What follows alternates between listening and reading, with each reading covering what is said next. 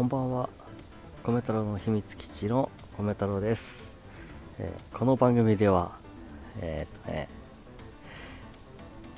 何気ない日常をありのままに配信することで自分自身が新しい価値観を見つけ出すようなそんなライブにしたいとライブじゃないラジオにしたいと思ってます。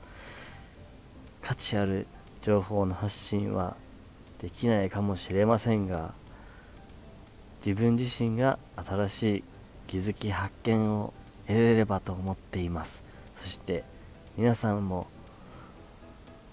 何か一つでも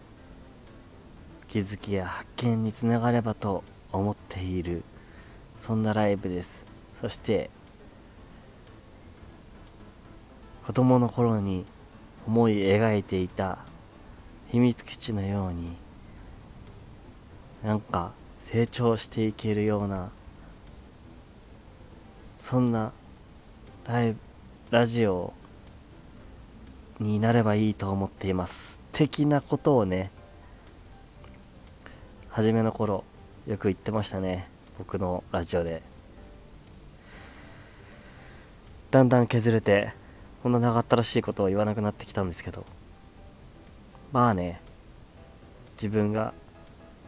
ありのままで入れるようなラジオができたらいいじゃんって思って今も続けているそんな米粒いっぱいの米太郎です。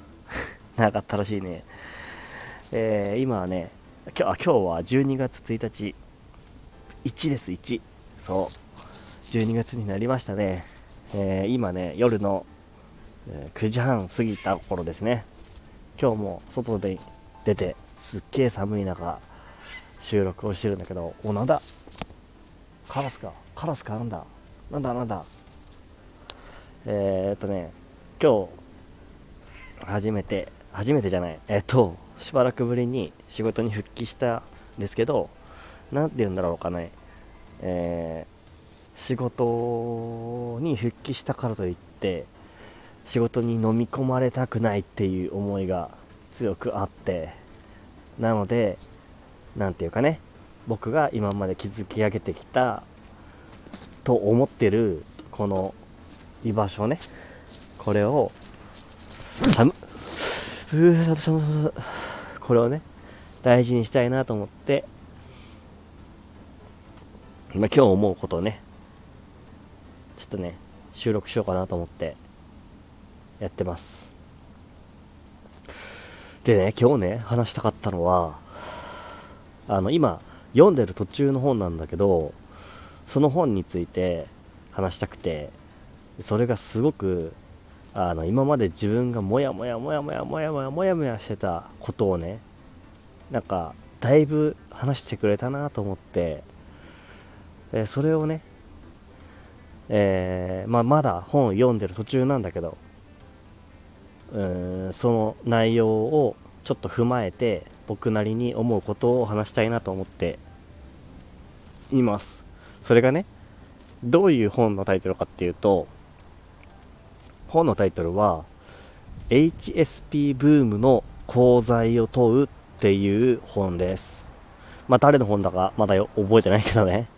でねその HSP っていうものに対してすごく2000 2020年ぐらいからね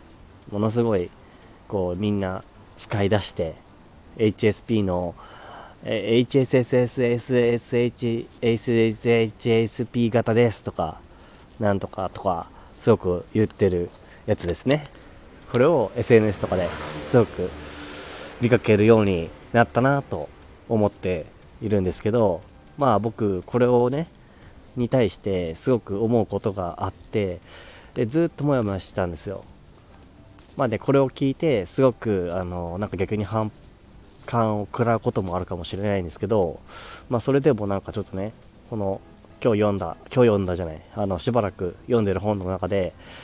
この本の中で、えーだいぶその内容についてね具体的にうーんまあ教授なのかな教授の人がねこうそれを、功罪を問うということで、えー、いろいろ調べてくれて具体的にどういうふうな理由でこういうブームになってるのかとか繊細さんとかっていう言葉とかが、まあ、流行ってる。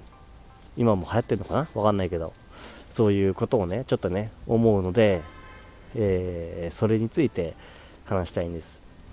でそのこの HSP ブームの講座を問うっていう本の内容では特にまあほぼほぼその鋼材の材の部分にメスを入れて話をしているんですけど僕もそこがすごく気になっていたところだったんですね。あのいつからこんな HSP って言われだしたんだとかね。HSP っていうのはなんかこう、えー、繊細で傷、えー、敏感で感受性が豊かな、えー、傷つきやすいというかまあなんかそんなような感じのニュアンスのことなんですけど、まあ、僕がね一番言いたいことを先に言いますね。なんかだんだんこう話ずれちゃうんで僕ね。言いますと、まあ、その HSP というものに対して、まあ、自分が何者なのかっていうのをうーん理解することをまあ、放棄するような、まあ、アイデンティティとしてその自分の、H、自分は HSP ですっていう何か枠組みにはめることによって、えー、自分を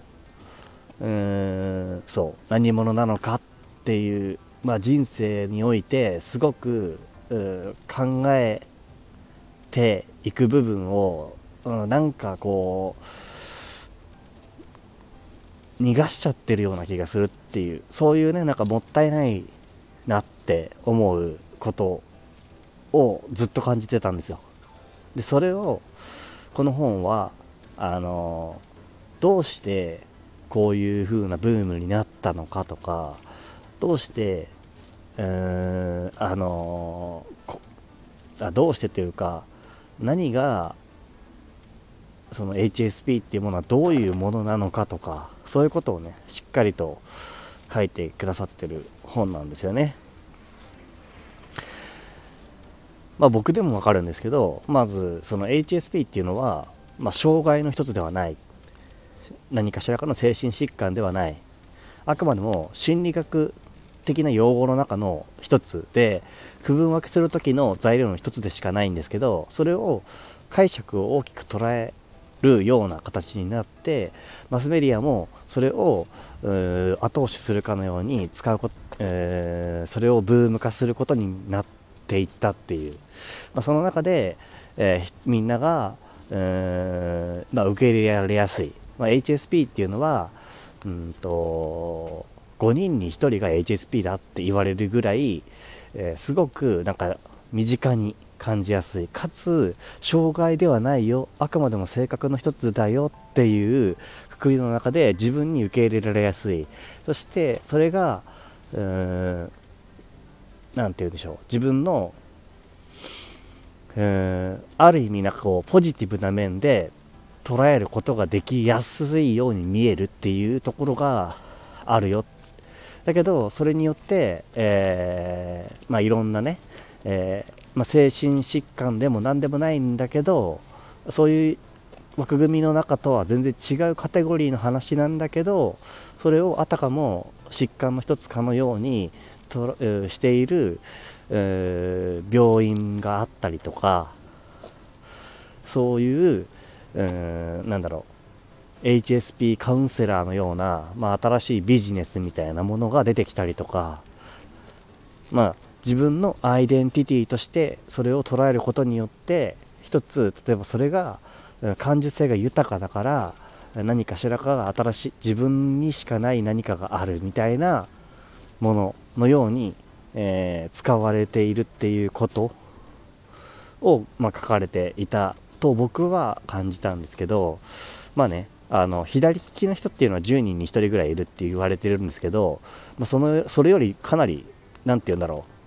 うなんていうもうめちゃくちゃいるわけですよ。あの簡単に言えば。だから言ってしまえば、まあ、そういう診断っていうものも明確に確立されてるわけでもないですしその確かねアーロンさんだかっていう人が、まあ、その心理学者が、まあ、一つこういうようなあの捉え方ができるんじゃないかみたいな形で作った用語の中でそれがなんか大きく捉えすぎてこのような広がりを見せているみたいなんですけど僕はね、まあ、最初に言ったように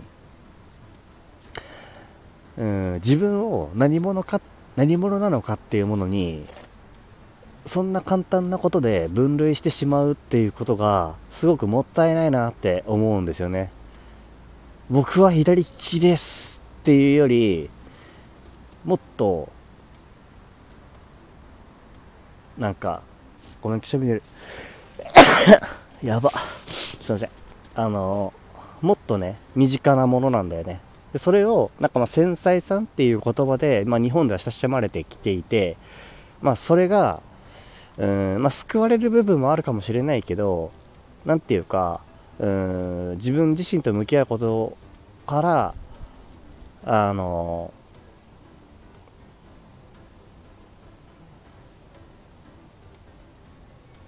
目を背けてるような気がするっていうふうにずっと多分僕はモヤモヤしてたんですよね。それに対してすごくこの本があのー、僕にそれをなんかこうあうんうんうんうんそうだよそうそうそうそういうことなんだよって言ってくれてる本なんですね。で僕はそのまあ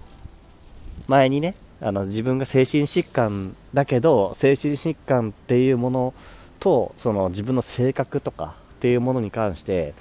どこまでが精神疾患なんだいみたいなことをね話したことがあるんですけど、まあ、それにそれに近いというかそれよりさらに、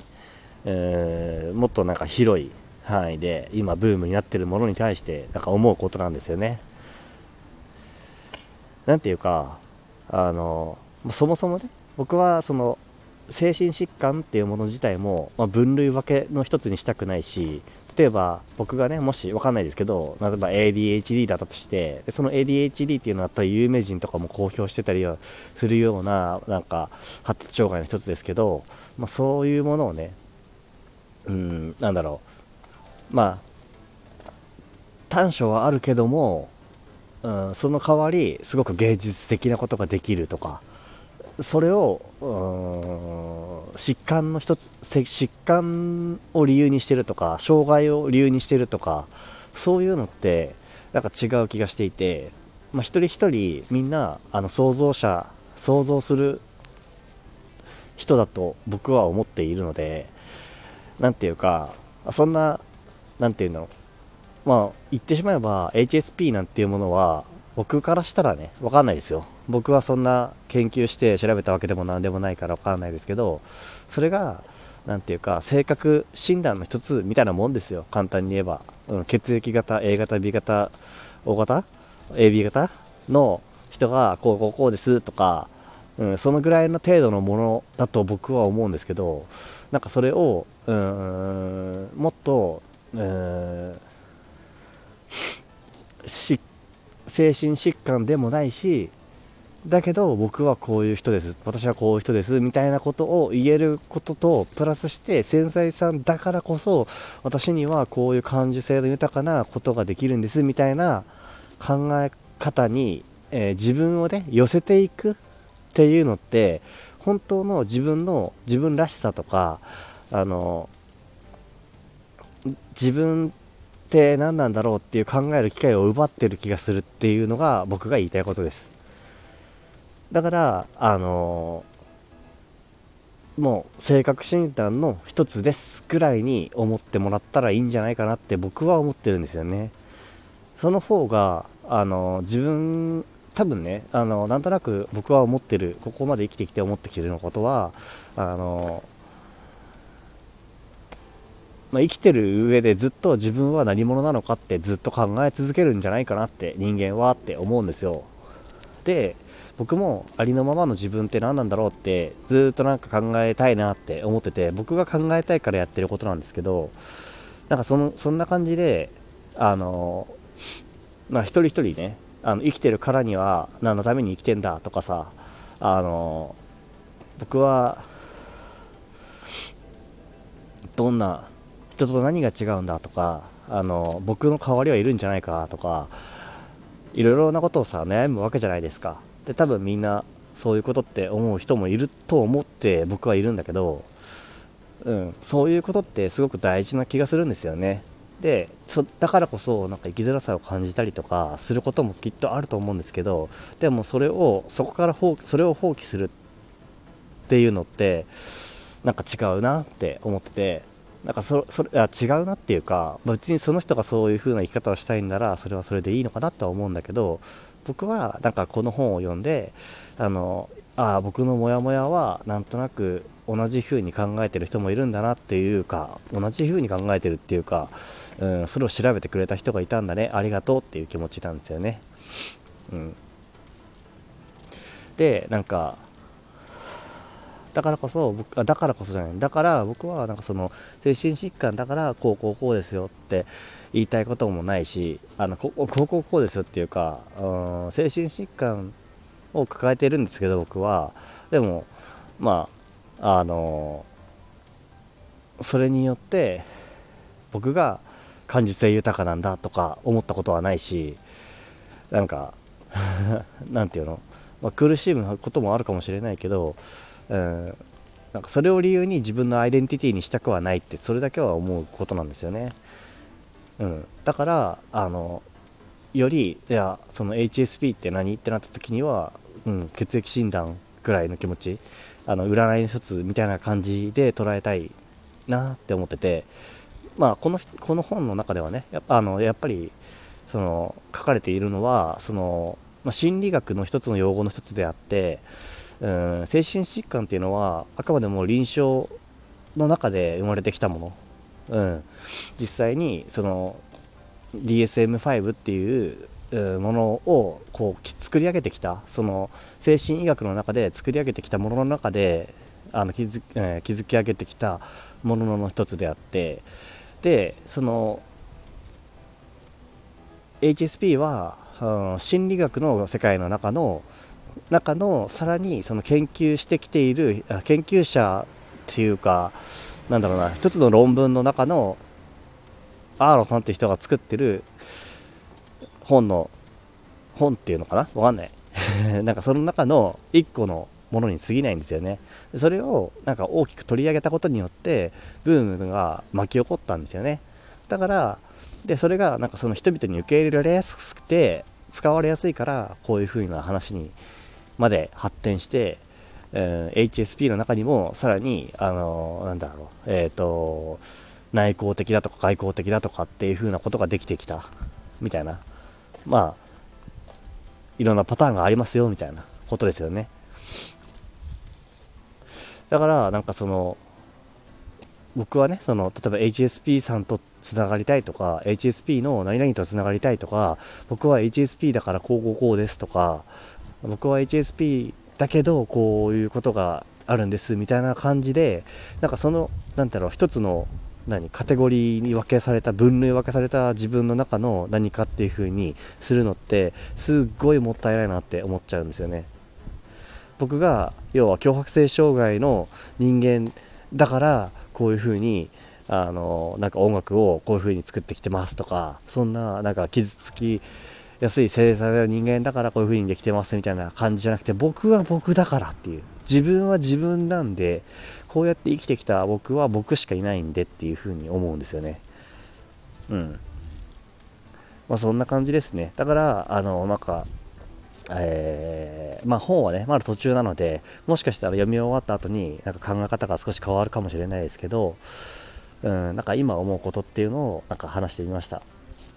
まあ今日ねあの僕はあのまあ、復職をして1日目なんですけどね、えー、すごいいろいろありましたけどまあなんとかやりました。であのその中で、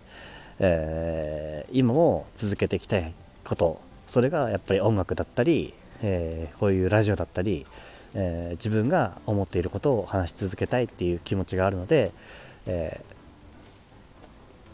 それをね自然体でできるそんなあの生活を続けていきたいなって思っているので今日もライジの配信をしてみました。そのもしかしたら気分悪くされた方もいるかもしれないんですけど僕がね最近感じていることについて話させていただきました。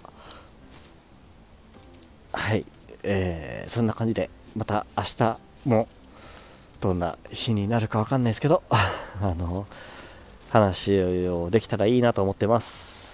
まあねあのごめんなさい。えっとこんな話をしたけど僕は僕の意見であってみんないろんな意見があって当然だと思うし、まあ、僕が思うことを述べただけっていうふうに思ってもらえたら嬉しいなっていうかあのそのことに関してあこういうこともこういう考えの人もいるんだなっていうことを僕もあの受け入れられると僕は思ってるんですね。なのでなんか、えー、コメント欄こんなこと言ってるけどなんかちょっとおかしいんじゃねみたいなことがあったらそれはそれであのいやそんなわけねえだろうみたいな反発をしたいっていうつもりは全然ないのでいろんな人がいる当然って思ってる。でもあのなんだろうな。僕の中の軸にはやっぱりありのままでいたいっていう思いがあるからこういう話に関して話させていただいたっていう感じです。あの引き続きねあの僕の話をなんか少しでもなんか気になるなと思ったら聞いていただけたら本もね引き続き聞いていただけたら嬉しいです。そんな感じの今日も米粒いっぱいの中の一粒を話させていただきました、えー、皆さんまた引き続き聞いていただけたら嬉しいです。それじゃあねまたね。バイバーイ。